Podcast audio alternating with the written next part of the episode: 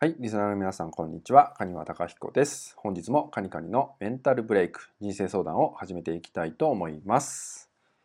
えー今日でですね、えー90回目の配信となります、えーおかげさまでね、ここまで毎日続けることができました。えーそしてね、リスナーの皆様、えーいつもね、聞いていただきまして、本当にありがとうございます。まあ、今日はね、少し長めにお話ししていこうかなと思ってます。で、今日皆さんにね、どんなことをね、お伝えしたいかなって考えたんですけど、えーおすすめの浄化方法っていうのをね、えーお伝えしたいなと思います。これ僕自身がやっていて、まあ、結構ね、まあ、こういう仕事してますと、まあ、いろんな方のね、お悩みを聞くことがあります。まあ、それによって、まあ、僕自身もね、まあ、正直言うとですね、結構疲れてしまうこともあるんですよね。まあ、いろんな方のね、まあ、ちょっとね、マイナスな悩みとかも聞くことあるから、どうしてもね、僕もね、疲れてしまうとかね、体が重くなってしまうことってあるんですよ。で、それだとね、まあもちろん仕事ができなくなっちゃうから、まあそんな時にやってるのが、ま浄化するってことなんですよね。まあそこでやっているおすすめな方法っていうのを、まあ、今回はね、お届けしたいと思うので、えーぜひね、えーあなたも、えー体が重くてなかなか行動するのに、まあ、腰が重くなってしまうとかね、え頭の中がごちゃごちゃになってしまって混乱してしまっているとかね、悩みがなかなか解決せずにすっきりしない日々が続いているとかね、まあ、そのような方は、まあ、ぜひね試してもらえたらと思います。でどんな方法かと言いますとね、まあ、お風呂に入るってことなんですけど、えーお風呂の中にですね、えーお塩と、まあ、日本酒を入れていただけたらなと思います。お風呂に使っていただくときにお塩と日本酒を入れてください。でじゃあどのくらいの量をね入れるといいかっていうことなんですけどとまずですねお塩の量っていうのはね塩の量っていうのは、えー拳の大きさぐらいの量がいいですね、まあ、ちょっと多めなんですけど拳の大きさの量の、えーお塩をね、えーぜひお風呂に入れてください。で日本酒なんですけど、えー日本酒はですね、えー約 200cc ですね。200cc ぐらいを入れてください。これもちょっとね多めだと思います。200cc の日本酒も一緒にお風呂に入れてください。で日本酒はですね、まあ、どんな日本酒がいいかなっていうと一番おすすめなのは、まあ、純米酒ってやつですね米のやつですよね。でいろいろ結構ラベル見ると書かれてるんで、まあ、純米ちょっとねお値段高いんですけど純米酒っていうのを使っていただくといいかと思います。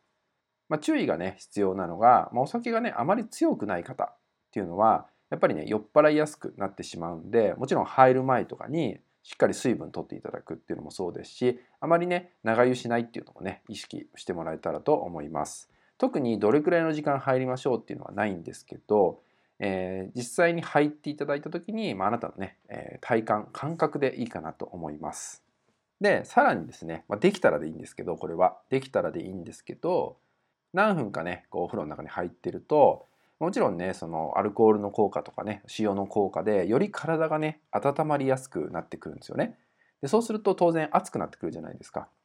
で熱くなってきたら、えーちょっとねお水を浴びてあげるってこともしてみてください。まこれはお水を浴びるっていうのは苦手な方もいるんでできる方で最初はいいと思うんで、えー簡単にねお水を浴びてみるってことをします。でお水を浴びていただいた後ですね、まあ、ちょっと休憩をしてみましょう。お風呂の中でいいから休憩をしてみる。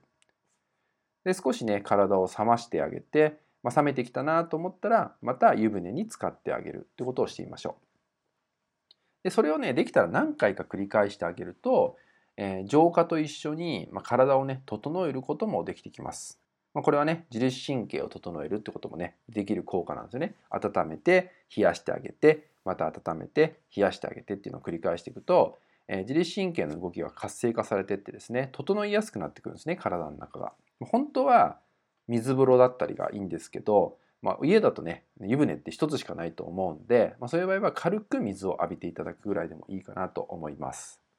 あとはですね日本酒の入ったまお湯に入っていくっていうことは美容効果も高いんですよね。結構肌がスベスベになったりとかもしますしあとはねお塩も入ってますんで、え体が引き締まったりもしてきます。なのでそういう効果もね得られると思うんで、まあ、浄化と一緒にねそういうね体のケアっていう部分もねできてくると思うので是非ねこのおすすめなんでね試してもらえたらと思います。なんかね僕もあまり詳しくはないんですけど満月のタイミングとかそういう時になんかやっている方っていうのも多くて、まあ、僕もそういうのをね情報として仕入れたんですけど、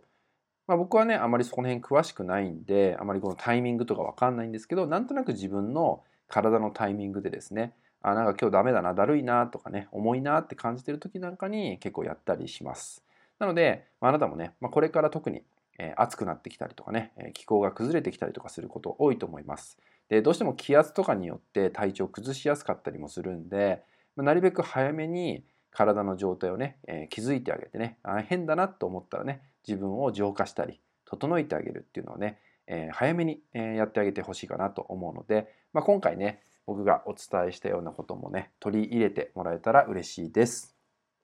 またねタイミングで、え僕がやっている整える方法とかもねお伝えできたらなと思いますのでね、えこんなことを知りたいとかねありましたら引き続き、えご質問ご相談の方に入れていただけたらと思います。ご相談の方はですね詳細に書かれている僕のね公式 LINE の方に送っていただけたら